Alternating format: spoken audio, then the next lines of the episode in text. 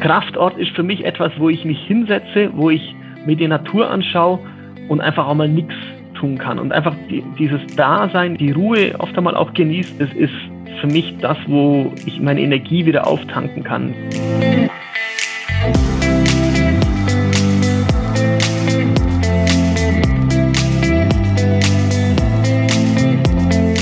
Hallo und herzlich willkommen zu Mein Top Hotel Talk. Mein Name ist Jan-Peter Kruse. Mir zugeschaltet ist Jacqueline Schaffrath, Leiterin Hotelguides von Mein Top Hotel. Hallo, Frau Schaffrath. Hallo zusammen. Wir stellen Ihnen hier einzigartige Hotels vor, sprechen mit Hoteliers und verraten Ihnen Geheimtipps aus den jeweiligen Regionen.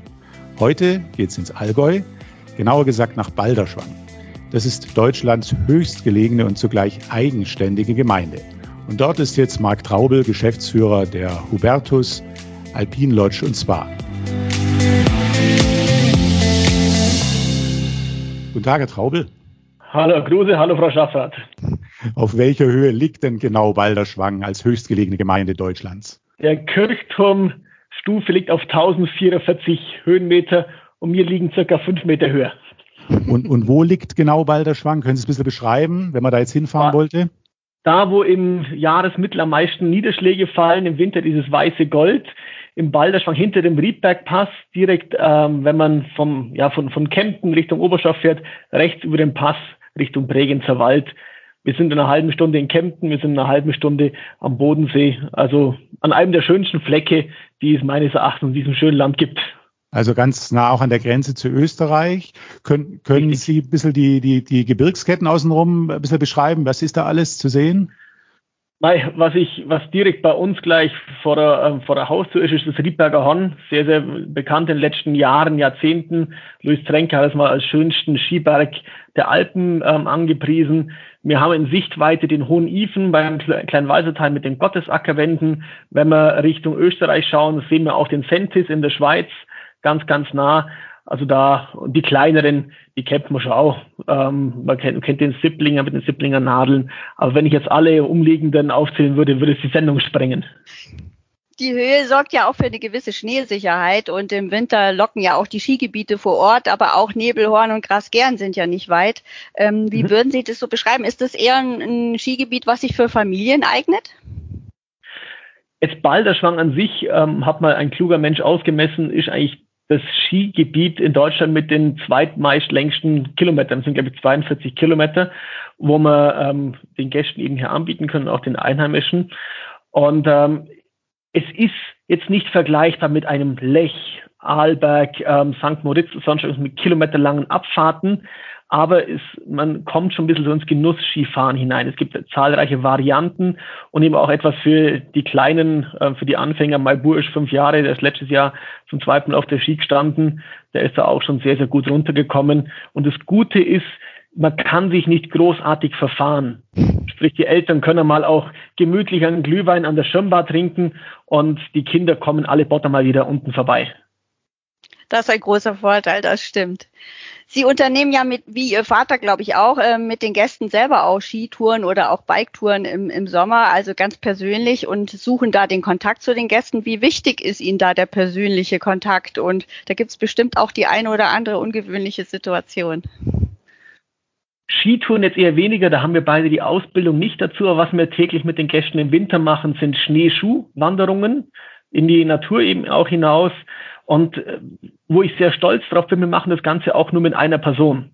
Also wir haben keine Mindestteilnehmerzahl, sondern sagen, okay, wenn einer mitgehen möchte, der hat sich darauf vorbereitet, der hat sich darauf gefreut und der kann ja nichts dafür, wenn nur einer mitgeht. Und da ist schon ähm, natürlich der Kosten-Nutzen-Faktor ein sehr geringer, aber die Begeisterung für diese eine Person ergibt sich, also ist einfach unglaublich, weil Sie gerade eine besondere Situation ansprechen.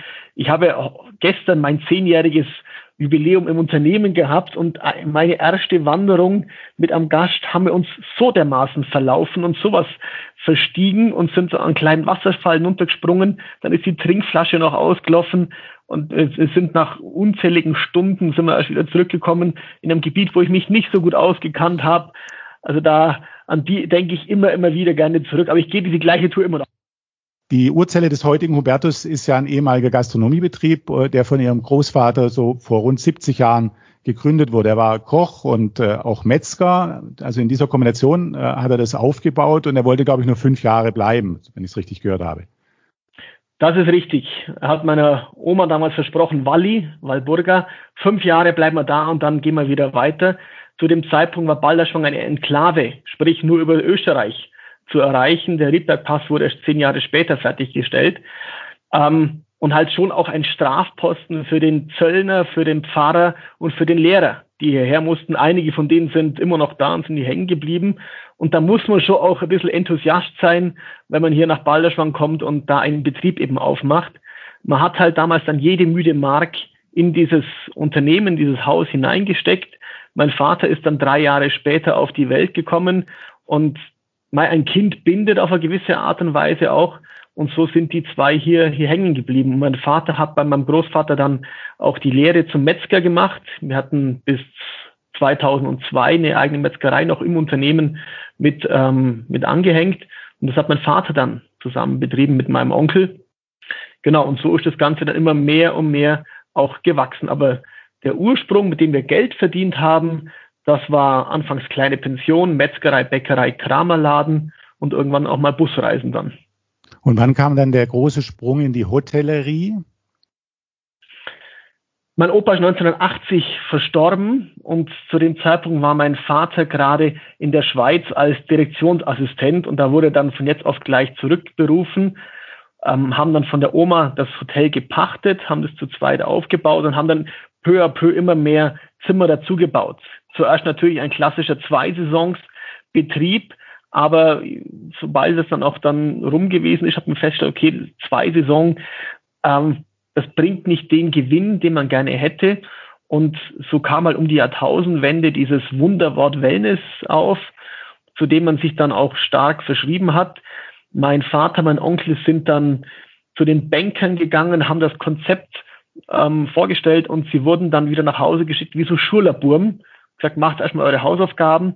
Und dann durch den glücklichen Zufall auf einer Messe wurde Michael Altewischer und der Alfons Schnieder von den Wellnesshotels Deutschland damals noch haben, haben die kennengelernt und die haben ein Wellnesskonzept aufgebaut und das wurde dann von den Banken auch so umgesetzt und ja, das war der Grundstein für das, dass man sich irgendwann mit Depotkosmetik, mit Ayurveda-Behandlungen und auch mit einer neuen Berufssparte, den, den Therapeuten auseinandergesetzt hat. Zum Thema Wellness sprechen wir gleich nochmal. Können Sie vielleicht ähm, beschreiben, wie die Architektur des Hotels ist? Sie haben, Sie haben äh, viel Holz verbaut, glaube ich. Sie haben Glas. Aber beschreiben Sie es ein bisschen, wie es aussieht. Das Hubertus ist ein gewachsenes Gebäude. Also wenn man jetzt zurückdenkt, sind aktuell locker an die zehn verschiedene Bauabschnitte darin dargestellt. Und auch so hat sich die Architektur ähm, ja, über die Jahrzehnte auch entwickelt, wovon wir in den letzten zehn Jahren stark zurückgegangen sind und auch dieses Jahr. Wir haben die, die Außenhülle einiges natürlicher dargestellt. Wir haben alles, was man irgendwie streichen muss, versucht wegzumachen, sind auf natürliche Fichtenholzschindeln aus dem Bregenzer Wald übergegangen. Wir haben traditionelle, ursprüngliche Räume, Restaurants ähm, mit dazu, wie die Bauernstube, die wirklich so ist, wie sie vor 70 Jahren war und noch älter.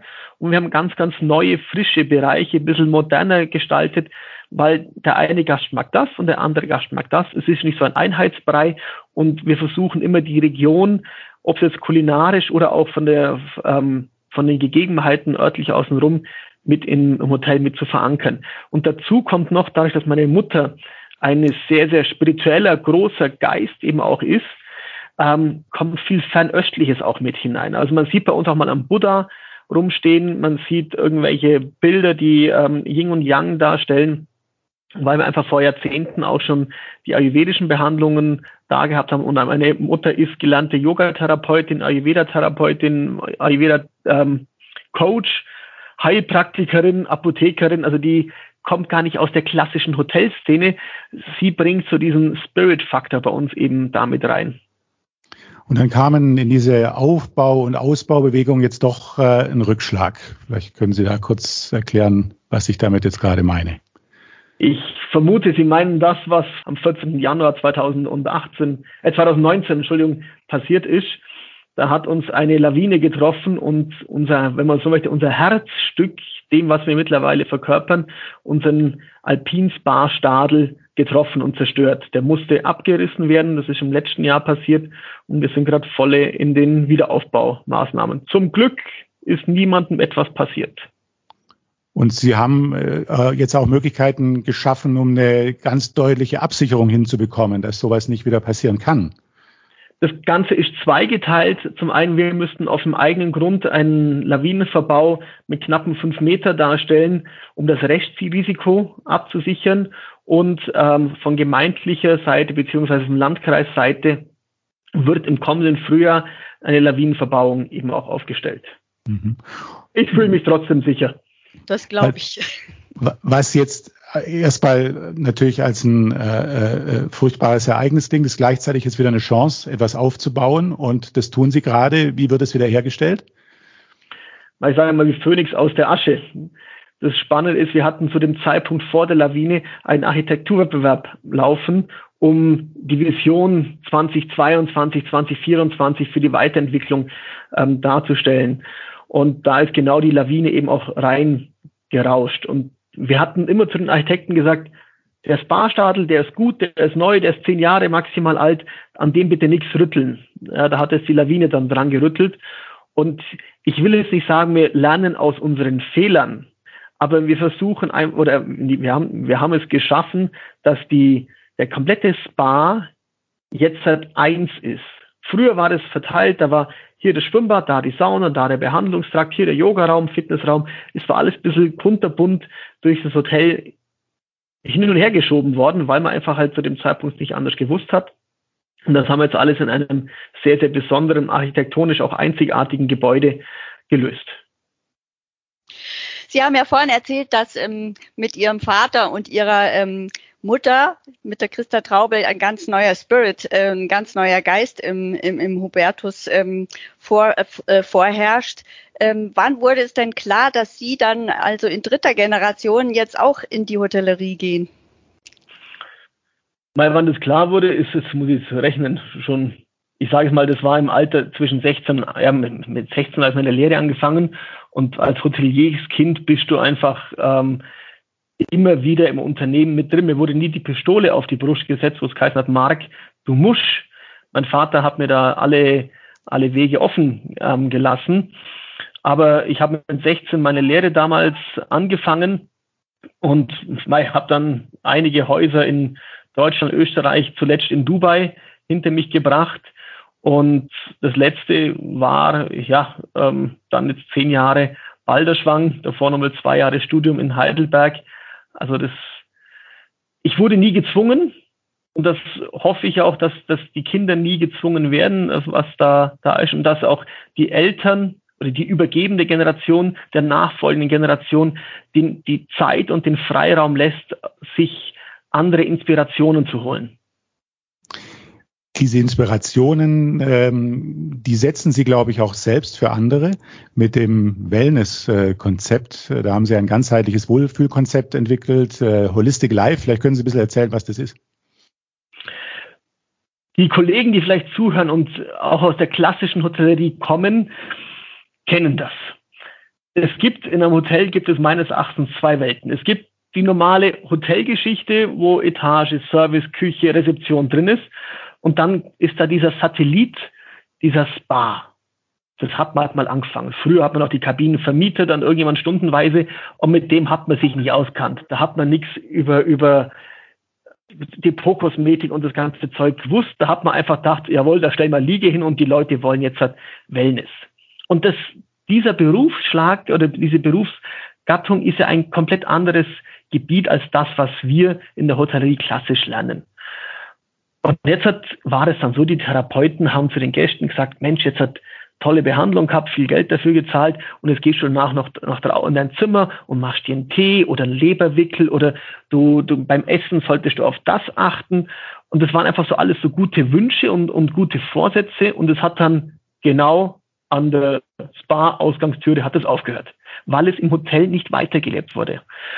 Und wir haben jetzt versucht, und haben es auch geschafft, den Spa über das ganze Haus zu stülpen. Sprich, Ähm, auf dem Zimmer stehen die Wasserkocher mit jahreszeitlichen Tees, die wir entsprechend auch anbieten. Wir hatten auch Räucherwerk, ähm, was auch quartalsmäßig geweckt, äh, gewechselt hatte. Das fand die Balderschwanger Feuerwehr nach dem dritten Fehlalarm dann nicht so, nicht so gut, also mussten wir das wieder rausnehmen. Wir haben den Gästen eine Yogamatte auf das Zimmer getan. Bei der Kulinarik ist es so, die können zwischen unterschiedlichsten Menüs mit Gewürzen eben wählen, die die Verdauung eben auch, auch anregen. Ich spreche ganz explizit nicht davon, dass wir irgendeine Kur anbieten, sondern dass wir sagen, es sind stoffwechselanregende Gerichte, die wir eben auch dann da haben. Bei den ähm, Programmen, die wir anbieten, sind es Programme, wo die Gäste auch in Anführungszeichen etwas mitnehmen. Damit meine ich nicht jetzt den Bademantel aus dem Hotelzimmer, sondern äh, kurze Anekdote, ein Gast kam mal zu mir bei einer Wanderung und sagt zu mir, Herr Traubel, seitdem ich das letzte Mal bei Ihnen war, ist mein ganzer Garten voller Unkraut. Dann denke ich so, was habe ich jetzt falsch gemacht? Ich so, das müssen Sie mir erklären. Ich war bei der Sandra, bei ihrer Kräuterhexe und die hat mir erstmal gezeigt, welche wunderbaren Heilpflanzen bei uns im Garten sind und seitdem lasse ich die wachsen. Also einfach das Hubertus spürbar nach Hause mitnehmen. Das sind einfach so die Sachen.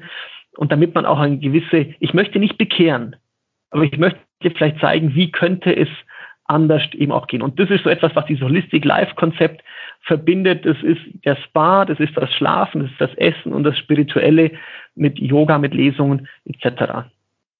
Achtsamkeit habe ich äh, wahrgenommen, ist ein wichtiges Thema bei Ihnen. Stille, Ruhe habe ich häufiger gelesen auf Ihrer Webseite. Und äh, ich habe auch einen anderen Begriff gefunden, Kraftorte. Kraftorte mhm. im Allgäu habe ich gefunden, da soll es sogar ein Buch dazu geben. Ja, genau, das hat mein Vater mitgeschrieben. Diese Begriffe stehen für das Konzept, die ich gerade alle aufgeführt habe? Viele Gäste sagen zu uns, sie kommen durch die Tür herein und sind, kommen komplett runter, entspannen erst einmal.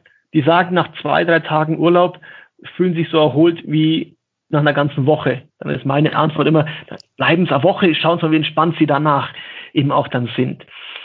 Kraftort ist für mich etwas, wo ich mich hinsetze, wo ich mir die Natur anschaue und einfach auch mal nichts tun kann und einfach die, dieses Dasein, dieses die Ruhe oft einmal auch genießen, wenn ich nicht gerade zur Hauptferienzeit eben auch dann dann reise. Das ist für mich das, wo ich meine Energie wieder auftanken kann. Ich habe das erwähnt, ich bin vor zehn Jahren aus Dubai zurückgekommen. Ähm, ich saß bei uns auf der Terrasse und musste einfach nur, nur lächeln, weil es einfach so schön ist, diese Natur, diese Berge, diese frische Luft, die teilweise auch mal brennt, weil es zu kalt ist, eben auch dann zu genießen. Achtsamkeit ist etwas, was aktuell in aller Munde ist. Ich glaube, seit acht Jahren bieten wir Achtsamkeitskurse an. Wir bieten Wanderungen mit unserem Naturpark Ranger an, die einfach auch mal die Leuten wieder auf die Kleinigkeiten in, in unserem Leben auch, auch hinweist und auf was sie doch bitte achten sollten. Tolles Programm zu diesem Entschleunigungsprogramm gehört ja auch diese sogenannte Funkstille. Ähm, habe ich gelesen. Ähm, die Gäste können, wenn sie anreisen, gerne nach dem Check-in ihr Smartphone gegen einen heimischen Bergkäse eintauschen. Wie kamen Sie auf die Idee und wird das gut angenommen? Oder gibt es vielleicht auch mal die Situation, wo der eine oder andere Gast sagt, ich mag das wieder zurücktauschen? Also ähm, Not macht erfinderisch. Balderschwang war bis vor, es muss ich, es vermute ich mal sechs, sieben Jahren, war das Internet hier noch nicht wirklich ankommen. Auch der Mobilfunkempfang war jetzt mehr schlecht als recht. Also Sachen wie LTE und 3G und so weiter, das gab es bei uns nicht. Und dann haben wir zu den Gästen gesagt, Hako, bevor sie sich aufregen, dass es nicht funktioniert, gib's doch gleich ab, dann kannst du dich nicht aufregen. Und als Belohnung gibt's ein Stückle Bergkäse mit dazu.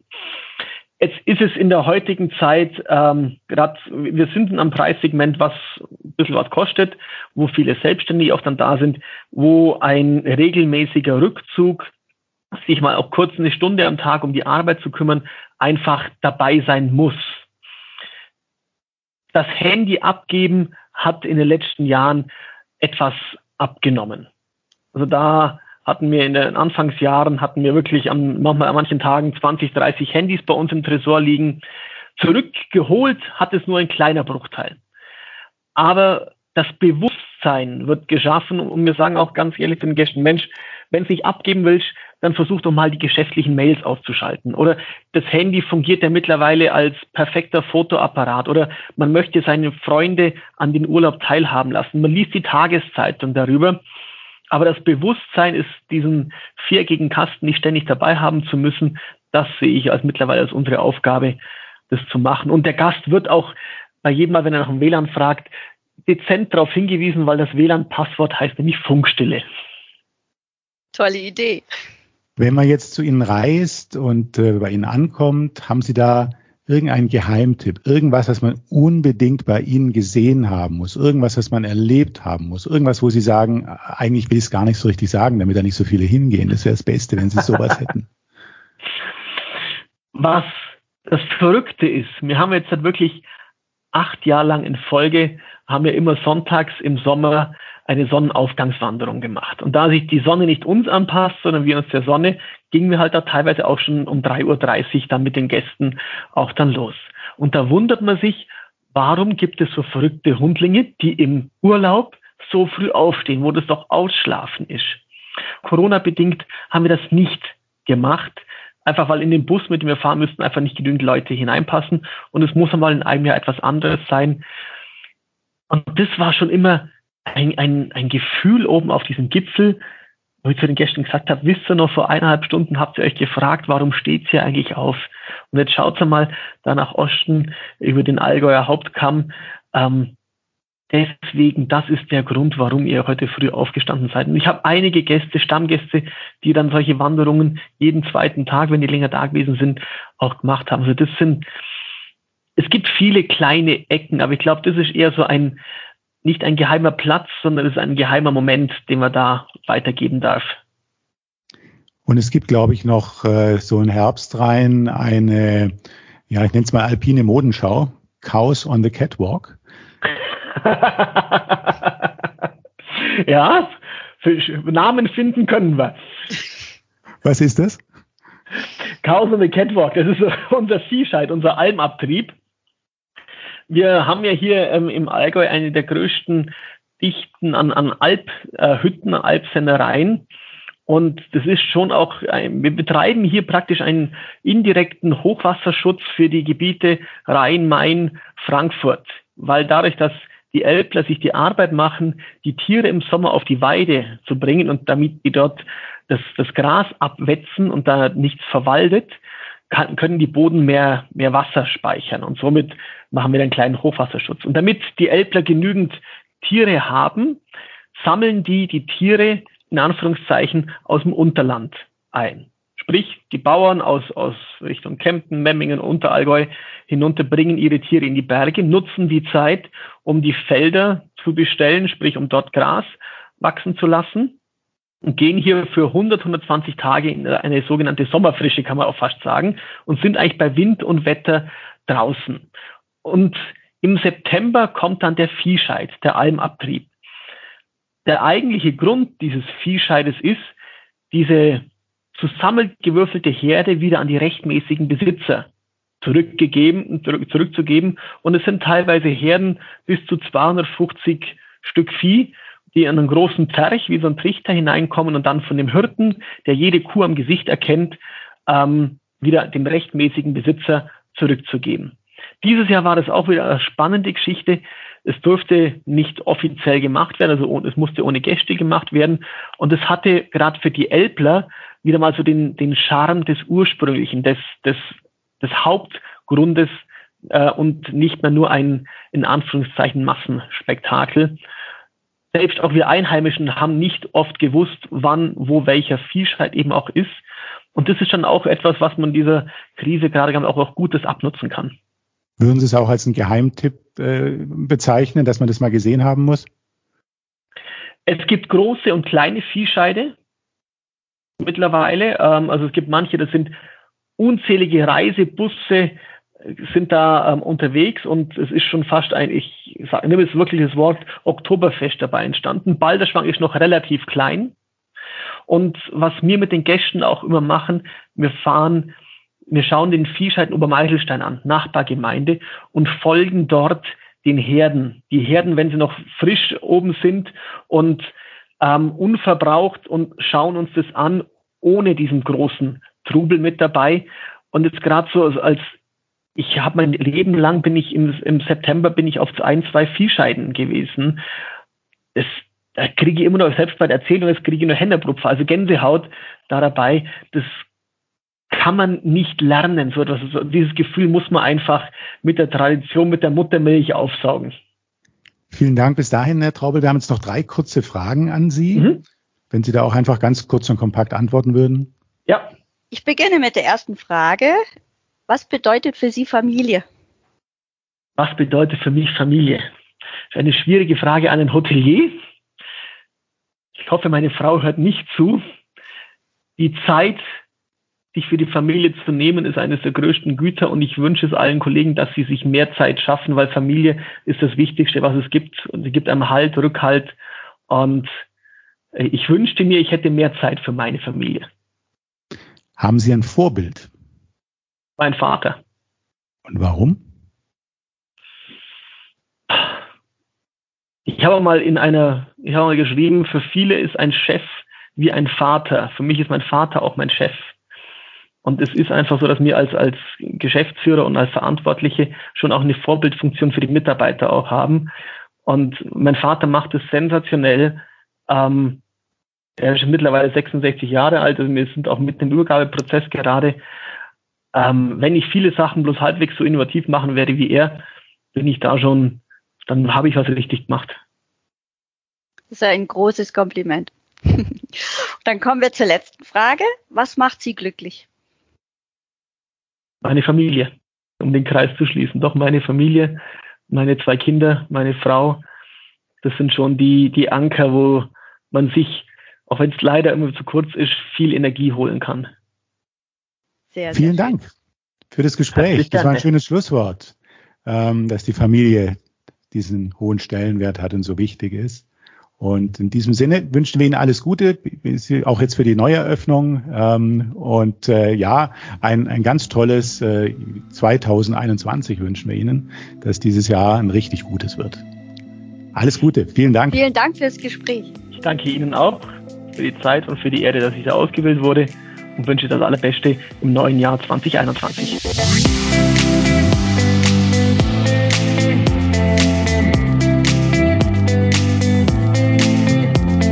Das war Marc Traubel, Geschäftsführer der Hubertus Alpin Lodge Spa in Balderschwang. Beim nächsten Mal geht es in Richtung Schwarzwald. Viele von Ihnen kennen den Ort wahrscheinlich und waren vielleicht auch schon dort.